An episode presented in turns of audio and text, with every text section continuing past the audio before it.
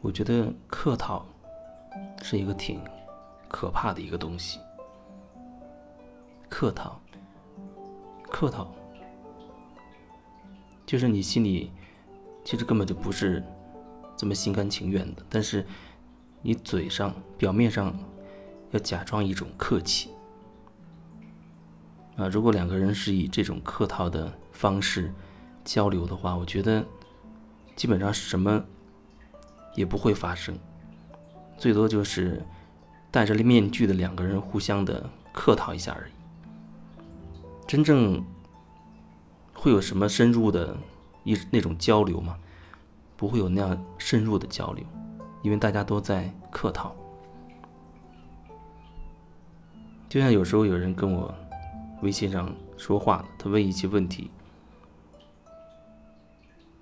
然后呢，我给他一些所谓的。答案，那答案，在我看来其实还是挺平面的，因为好像没有涉及到这个人具体的、具体的状态、具体的感受，包括一些具体的事情。但是他问的时候就是那样，很大而化之的那种很笼统的这样的问，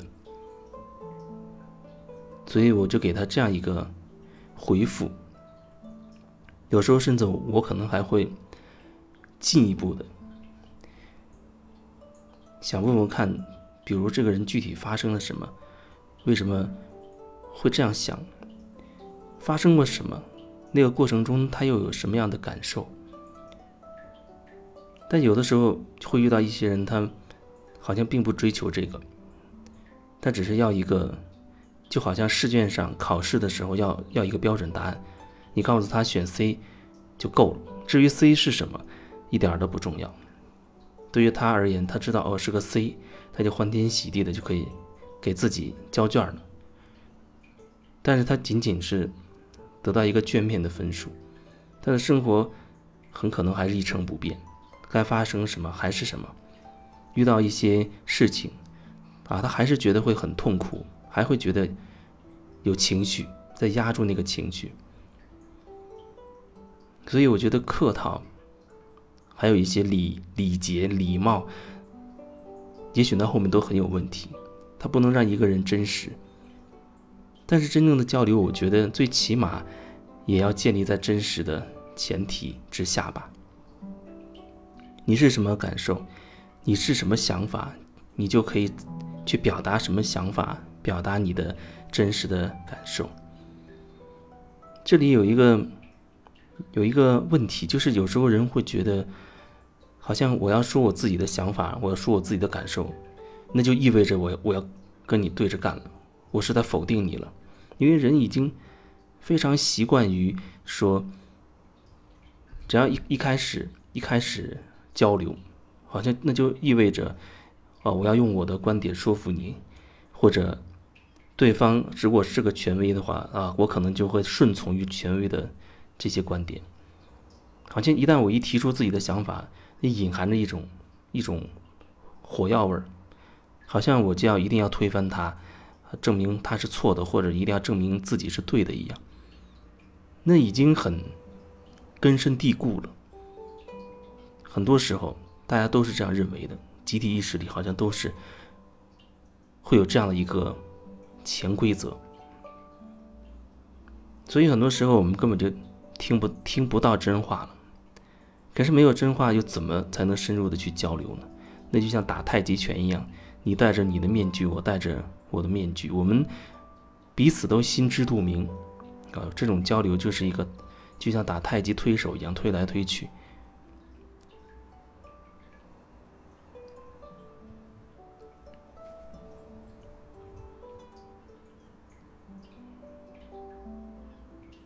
人很害怕真实的声音，害怕把真实的想法感受说出来让别人知道，因为人有一种恐惧，说好像我的事情被别人知道的越多，对自己越不利。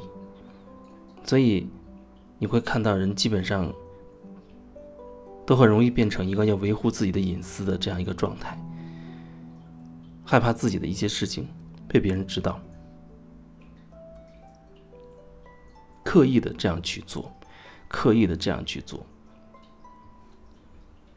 也许你的所谓账号密码之类的，也或许那是另外一件事，但是更多时候，我们已经很不愿意让别人去了解真实的自己了，因为自己都很回避真实的自己，那你还谈什么要做自己、做回自己呢？基本上来找我的人，都会面临着说，要觉察自己，要看自己，感受自己。要做回自己，我不会给你另外一种，另外一种方式，呃，另外一种很好听的理论，好像安慰安慰你，能说说服你。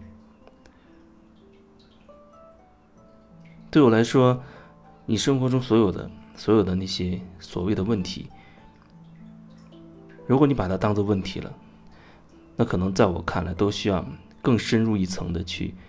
看到它里面的真实情况究竟是什么？我们往往把观点当成事实本身，把观念当成事实本身，把结论当成事实本身。所以你基本上是看不到真实，即使有那么一点儿，也是非常的局限。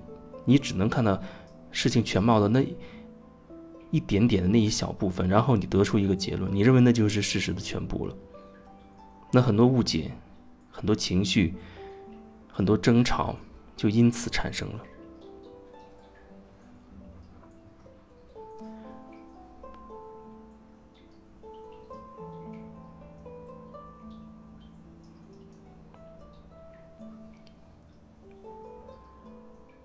有时候在和人在微信上交流的时候，感觉对方他只想要一个很书面化、很平面化的一个好像标准答案。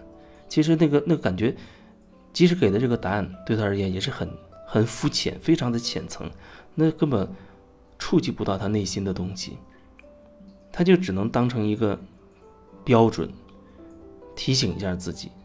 但其实那种提醒已经是很浅层的，你没有一个切身的体会，因为你没有从自己真实的经历。亲身的这种体验当中，去感受到一些东西，而仅仅停留在头脑里的、头脑要的一些书面化的、很平面的这些东西、这些答案。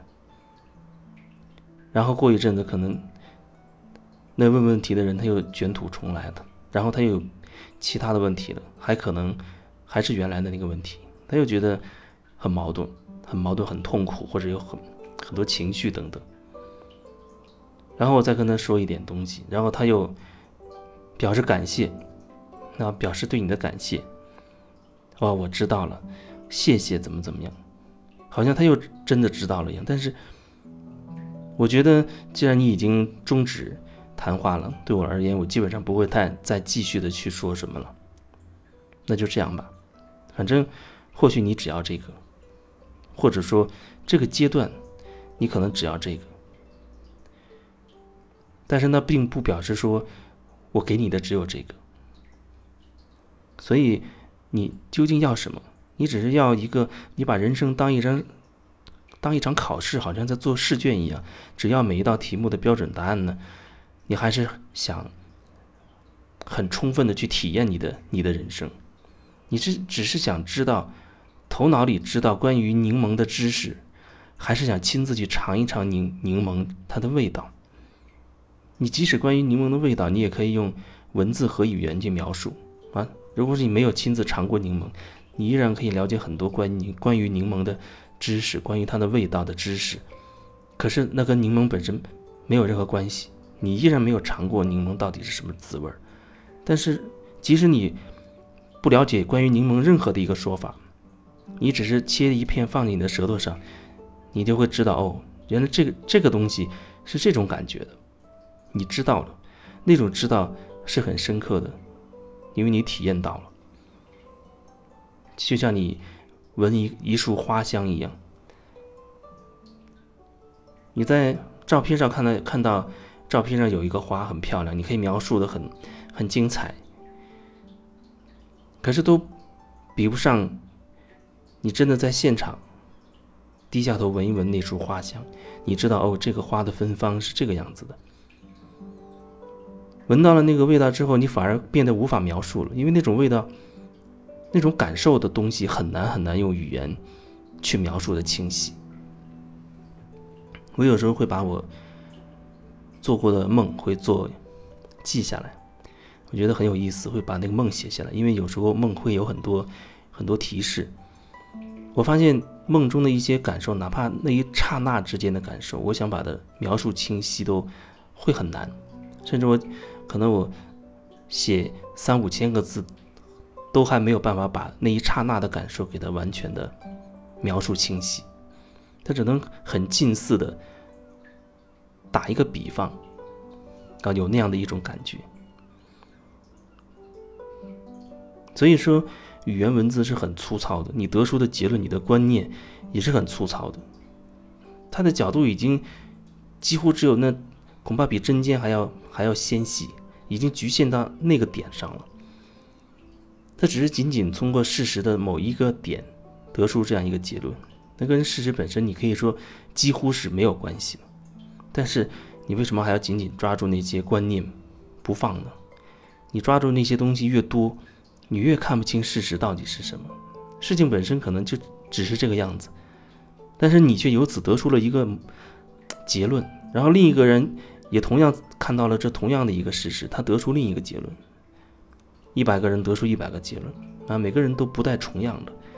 可是那又有什么意义？呢那只能说明，没有一个人真正了解这个事实。